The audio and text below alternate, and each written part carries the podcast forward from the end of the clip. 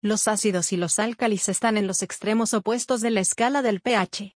Se combinan para formar agua, la cual es neutral.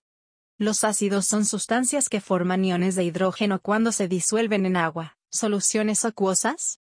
Los álcalis son sustancias que forman iones de hidróxido cuando se disuelven en agua, soluciones acuosas.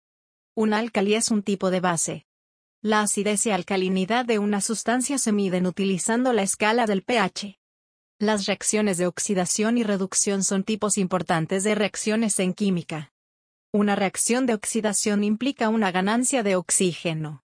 Por ejemplo, cuando los metales reaccionan con el oxígeno, se producen óxidos metálicos. Magnesio y oxígeno crea óxido de magnesio. Una reacción de reducción implica la pérdida de oxígeno por ejemplo cuando los óxidos metálicos pierden oxígeno y vuelven a su forma atómica. Óxido de hierro y monóxido de carbono crea hierro y dióxido de carbono. La oxidación es la obtención de oxígeno en una reacción, y la reducción es la pérdida de oxígeno en una reacción.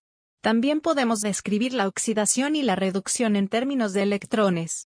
Cuando una sustancia se oxida, gana oxígeno, siempre pierde electrones. Cuando una sustancia se reduce, pierde oxígeno, siempre gana electrones.